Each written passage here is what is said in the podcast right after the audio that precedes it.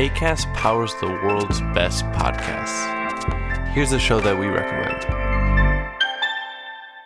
Hi, I'm Doree Shafrir, and along with Kate Spencer, I host Forever 35, a podcast about the things we do to take care of ourselves. Join us every Wednesday with guests like author Phoebe Robinson, chef Samin Nosrat, actress Busy Phillips, and even former Secretary of State Madeleine Albright. On Mondays and Fridays, we have mini episodes where we answer listeners' questions on everyday problems like how useful a butt mask really is, how to deal with a petty friend, or how to relax after a long day. So join us Monday, Wednesday, and Friday on Forever 35, where we're not experts, but we are two friends who like to talk a lot about serums. ACAST helps creators launch, grow, and monetize their podcasts everywhere. ACAST.com. Chers auditeurs, Dear listeners, bonjour. welcome to Comme d'Archi Podcast Season 5 Saison 5, dans le monde fascinant des architectes. and in the architectural projects. Je suis Anne-Charlotte Deponte, passionnée d'architecture et docteur des universités en histoire de l'archi. I am one of the spokespersons of Anne Charlotte, who is a PhD in architecture history. Merci Thank you d'être avec moi aujourd'hui. to be with us today. Et And maintenant, now, lundi en français, place au talent. and Wednesday, let's talk projects. In English, of course. Bienvenue dans Comme d'Archi. Dear listeners, good morning.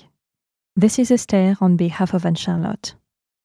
It's good to meet you again in season 5 of Comme d'Archi, episode 47, with a text about the French Interior Architecture Office, Lyotard and the Queen. Lyotard and the Queen, or LATQ, is an interior architecture agency founded in 2020 by Maxime Lyotard, interior architect and designer, a graduate of Penninghen, and Soraya Gemini Wagner, self taught and an expert in the luxury sector. Today, the agency boasts interior design projects for the La Môme restaurant in Monte Carlo, the Maison Palmier Hotel in the heart of Abidjan, Côte d'Ivoire, and numerous private residences. Their agency, located at 89 Rue du Faubourg Saint Antoine in the 11th arrondissement of Paris, is a testament to their talent for mixing styles with elegance. A little background. Initially, Maxime wanted to work in a highly artistic field, but under pressure, he set his sights on architecture. But he quickly branched out into interior design and got his start at the Studio KO agency, where he met his associate, Soraya, the Queen. Soraya, in contrast to the suburbs where she grew up, was attracted to beauty from a very early age.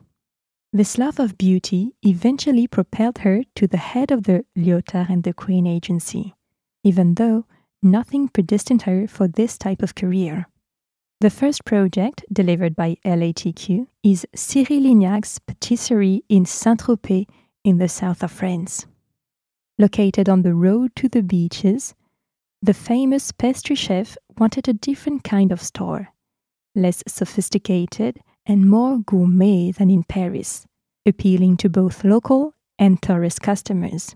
A double rounded patisserie window shows off its generous shapes, emphasizing the delicious cakes, contrasting with the simplicity of the beams and simple wooden shelves, where the sober aesthetic of the bread is reinforced. The order for the 450 square meters La Môme restaurant in Monte Carlo came next. The restaurant is located on a rooftop above the Port Palace Hotel, opposite the Palais des Festivals.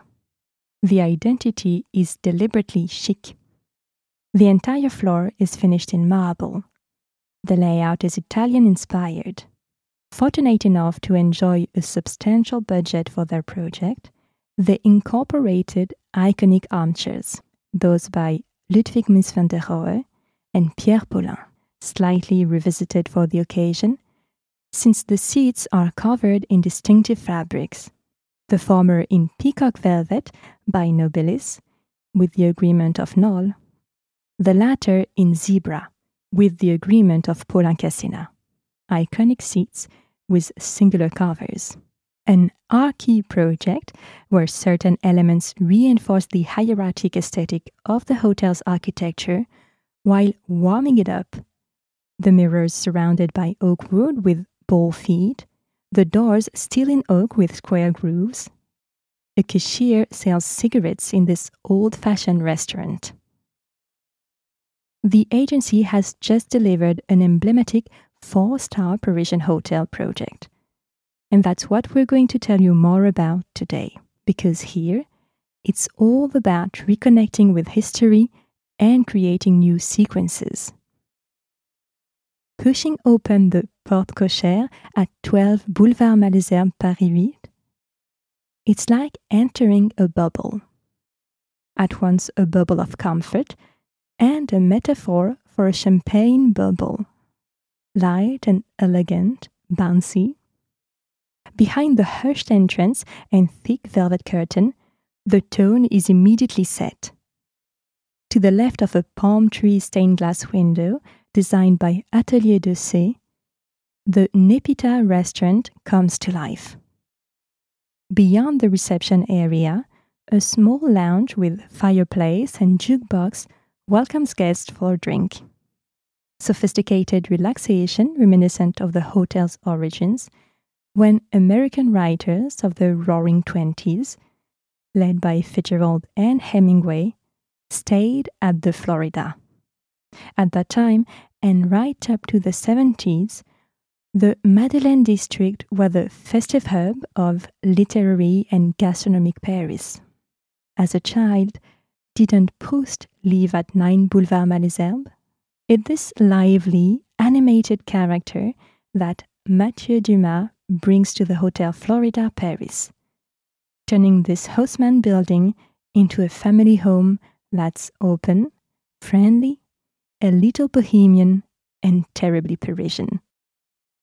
With its 1700 square meters, seven floors, and 39 rooms and suites, the Hotel Florida Paris occupies a corner building with a bow, as only Baron Haussmann's plans could cut.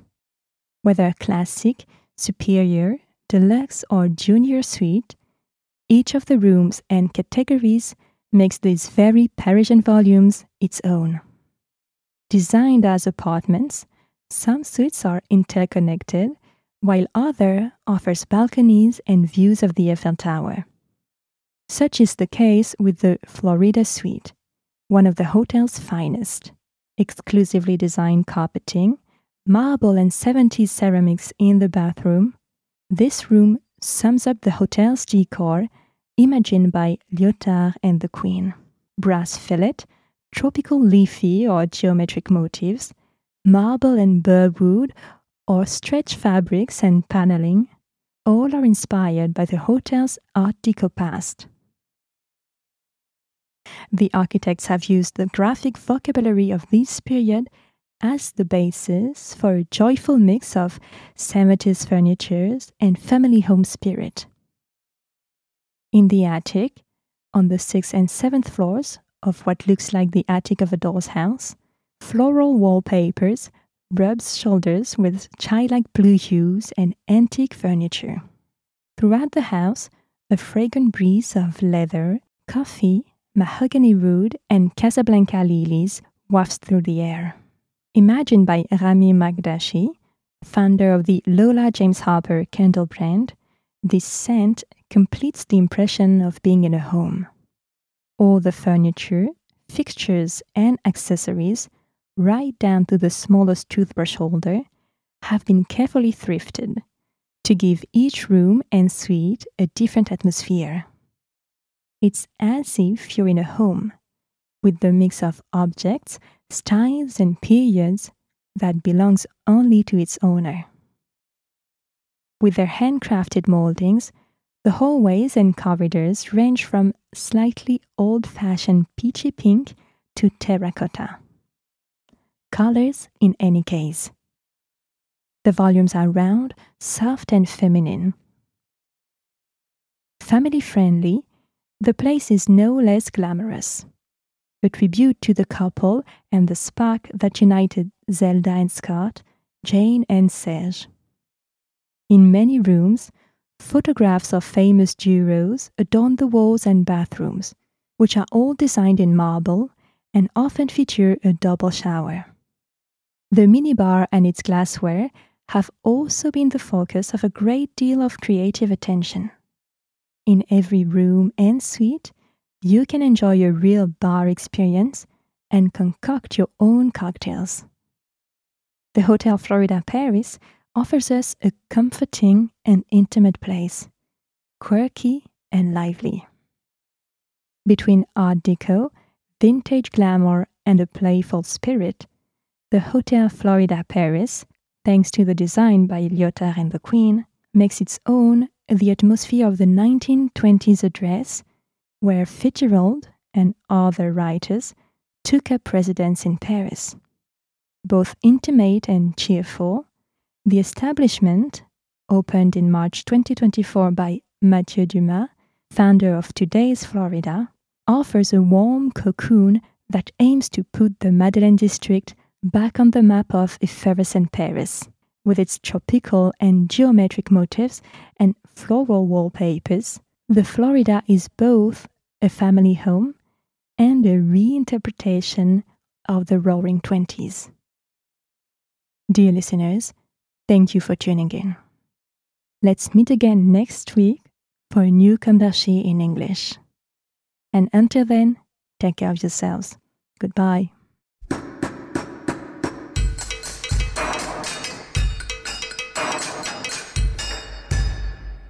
Thank you for listening. And thanks to the sound engineer who was collaborating with us today. Don't forget to tune in to our previews on Instagram at Comme d'Archi Podcast. If you enjoy this podcast, don't hesitate to promote it by giving it five stars and a little comment on Apple Podcast or on your favorite podcast platform. And above all, subscribe to listen to all of our episodes for free. See you soon, and until then, take care of yourself.